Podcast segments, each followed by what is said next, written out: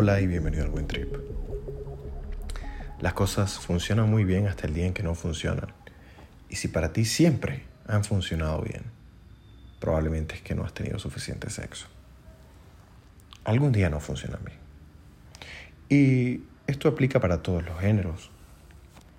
Chicas y chicos, en algún momento los genitales se comportan extraños y esto se convierte como un pequeño misterio. La primera vez que me topé con este misterio fue la primera vez que no pude tener una erección, como a los veintitantos. Me angustié muchísimo, salí corriendo al doctor, eh, el doctor me revisó por todos lados y me dijo, yo te veo muy bien. Revisamos mi historia clínica y entonces él se da cuenta que yo recientemente me acababa de divorciar y que estaba saliendo por primera vez casi en una década con chicas. Y él me dice, nada, tú lo que tienes es ansiedad te tomas esta pastilla la próxima vez que vayas a tener sexo por primera vez con alguien, vas a tener una erección, vas a ganar confianza, no te va a volver a pasar. Y nada, así fue. Y descubrí en efecto que no tenía un problema físico, mm, me generaba ansiedad el primer encuentro sexual con alguien. Y esto me hizo entender un poco más profundo el rol de la ansiedad dentro de la sexualidad. Probablemente si experimentas la sexualidad con cierta frecuencia, en algún momento algo como esto te podrá suceder, incluso si eres chica.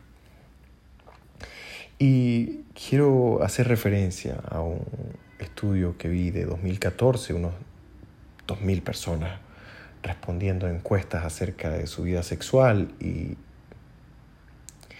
cuando se analizaban los encuentros sexuales de una única oportunidad, lo curioso es que en estos encuentros medio fortuitos que no se repiten, eh, las mujeres destacan tener orgasmos un 11% de las veces.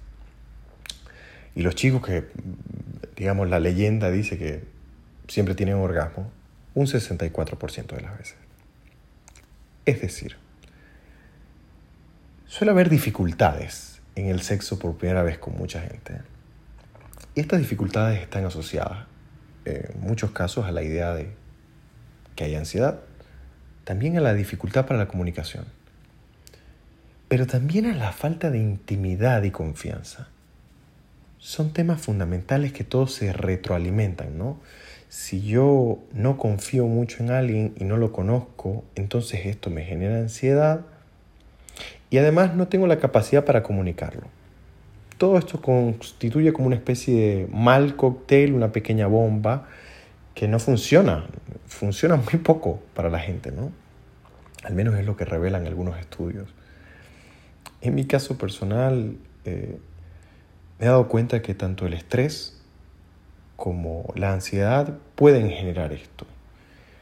Y algo que he aprendido es que así como la falta de comunicación y la falta de confianza pueden dañar, pueden elevar la ansiedad, porque considerando todo lo que hemos hablado durante la temporada, hay muchas cosas en juego usualmente en la sexualidad y cuando no nos conocemos, eh, esto puede mm, desatar un montón de fantasmas que ni siquiera existen porque suponemos mucho del otro.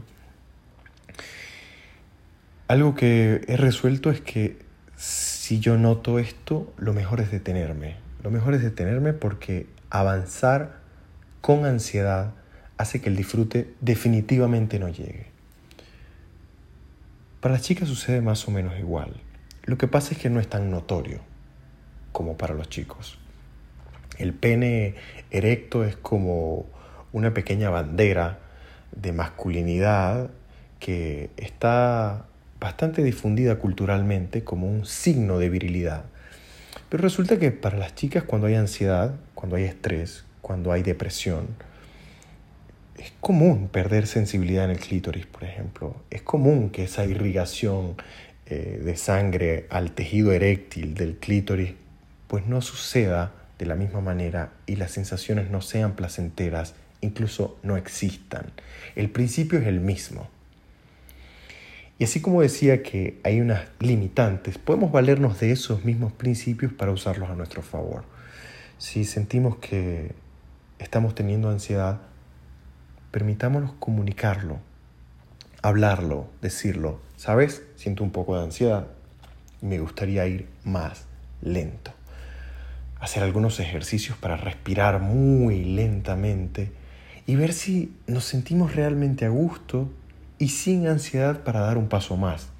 Jugar un poco, quizá pasar un tiempo besándose, acariciándose, conversando, soltar un poco la sexualidad, eh, entendida como quizá de manera más clásica, no pretender el coito de inmediato, quedarse conversando a ver si mm, la ansiedad disminuye y nos podemos permitir avanzar un poco. Creo que en la medida que nos comuniquemos, también ganamos un poco más de confianza del otro y esto tiende a resultar en una mejor sexualidad. Que las cosas no funcionen es algo es algo humano y quiero que sepas que si te sucede a todos nos sucede en algún momento de la vida. Lo importante es dejar que la humanidad también haga parte de la sexualidad, entender que no todo siempre responde de la misma manera y poder hablarlo con el otro, poder comunicarlo, poder confiar en el otro, genera mejor sexualidad. Que tengas un buen día.